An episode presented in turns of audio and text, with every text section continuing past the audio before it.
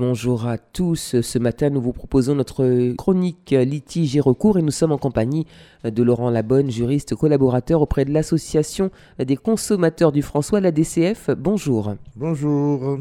Alors, monsieur Labonne, la semaine dernière, nous avons parlé des litiges autour des véhicules neufs. Aujourd'hui, nous allons parler euh, des véhicules d'occasion. Là, c'est encore autre chose, hein, puisque ce sont des véhicules qui ont déjà vécu, plus ou moins longtemps pour certains.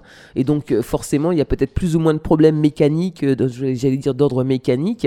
Mais bon, néanmoins, d'une manière générale, la transaction, la vente d'un véhicule d'occasion doit se dérouler de quelle manière? De gré à gré, en tout cas. C'est-à-dire que Déjà, il faut que les parties soient d'accord, que le vendeur soit d'accord sur le prix, il faut que l'acheteur soit d'accord sur la chose, c'est-à-dire qu'il ait pu vérifier, voir le véhicule en, quelque sorte qu'il achète. Et ben, faire attention à bien euh, savoir s'il est d'accord pour acheter le véhicule en cause. Et qu'il sache bien que les vices apparents ne sont pas couverts par la garantie, qui est dit des vices cachés. Donc, bien regarder ce qu'il a regardé de manière, ce qui est apparent, de manière à ne pas revenir dessus, ou bien dire je ne veux pas de cette voiture parce qu'elle a tel ou tel défaut, ou bien dire je suis d'accord à condition que vous euh, que vous répariez le défaut en cause, etc.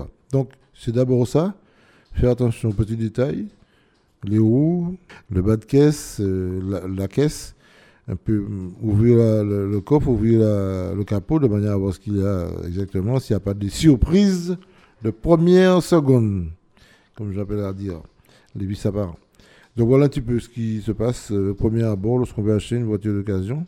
Naturellement, le vendeur, lui, ben, il a proposé un prix. Euh, S'il n'est pas d'accord avec ce prix-là et qu'il est d'accord pour revenir à, la baisse, vous voyez avec lui. Mais bon, ça, c'est encore une manière pour les deux parties de s'agréer. Alors, il y a néanmoins des obligations quand même à respecter euh, euh, pour, être, euh, pour respecter la législation en vigueur et notamment le, contrôle technique, par exemple. Alors, pas seulement ça, effectivement, il faut un contrôle technique. Et le, procès verbal de contrôle technique parce qu'il faut que l'acheteur voit exactement ce qu'il y a sur le véhicule. Parce que vous avez des éléments qui ne sont pas soumis à contre-visite. Bon, ça, le plus souvent, il y, en a. Mais quelquefois, les éléments qui, sont, qui ne sont pas soumis à contre-visite vous les observez sur le, le, rapport et vous verrez si vous avez envie d'acheter un véhicule qui a tellement de, euh, d'éléments non soumis à contre-visite. Et puis, il faut aussi que le propriétaire du véhicule soit bien celui que l'on vous dit, parce qu'il faut acheter le véhicule à son propriétaire et pas euh, à quelqu'un d'autre. Donc, la personne, le seul, la seule propriétaire du véhicule peut vendre le véhicule. Donc, vous vous attachez à savoir si c'est vraiment au propriétaire du véhicule que vous achetez le véhicule. La carte grise va vous permettre de le savoir, puisque la carte grise est, dans le véhicule, l'immatriculation est figure. Euh, vous allez un, certain nombre d'éléments qui vous permettent de savoir si, oui ou non, vous êtes en face du véritable propriétaire du, véhicule. Alors ça tombe bien, vous parlez de la carte grise, monsieur Labonne. Il se trouve que quand on va par exemple sur des sites de petites annonces, on ne va pas les citer, c'est pas très important. Euh, ce qui est sûr, c'est qu'on voit parfois euh, des personnes qui vendent donc des véhicules et qui mentionnent tout de même que le, véhicule est vendu sans carte grise. Est-ce qu'on a le droit de vendre un véhicule sans carte grise? Personnellement, j'ai pas encore vu de ce cas-là.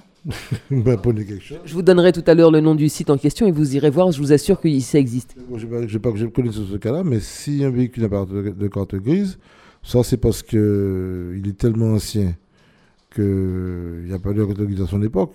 Donc il serait peut-être vendu pour des pièces détachées alors à ce moment-là? Non, non, non, c'est pas ça. Il peut, vous avez toujours le loisir de demander au propriétaire du véhicule de faire la preuve de sa propriété, même s'il n'y a pas de carte grise. Donc, à partir du moment où vous avez la preuve que ce véhicule, c'est bien de sa propriété, vous pouvez euh, l'acheter si vous avez le document qui dit que monsieur un tel qui habite tel endroit est bien le propriétaire du véhicule tel, immatriculé de telle manière, conçu de telle manière, de telle marque, de tel type, etc. Oui. Voilà, Monsieur Labonne, on arrive euh, à la limite du temps qui nous est imparti. Euh, bien entendu, les auditeurs qui souhaiteraient obtenir plus de renseignements, peut-être, hein, sur euh, les problématiques autour de, l'achat d'un véhicule d'occasion, sont invités à se rapprocher, bien entendu, de l'association des consommateurs du François, dont vous allez nous rappeler, bien entendu, Monsieur Labonne, les coordonnées et le numéro de téléphone. Alors, nous sommes au 0696 54 35 95. L'adresse, c'est le 22 rue Elfège-Mélan au François.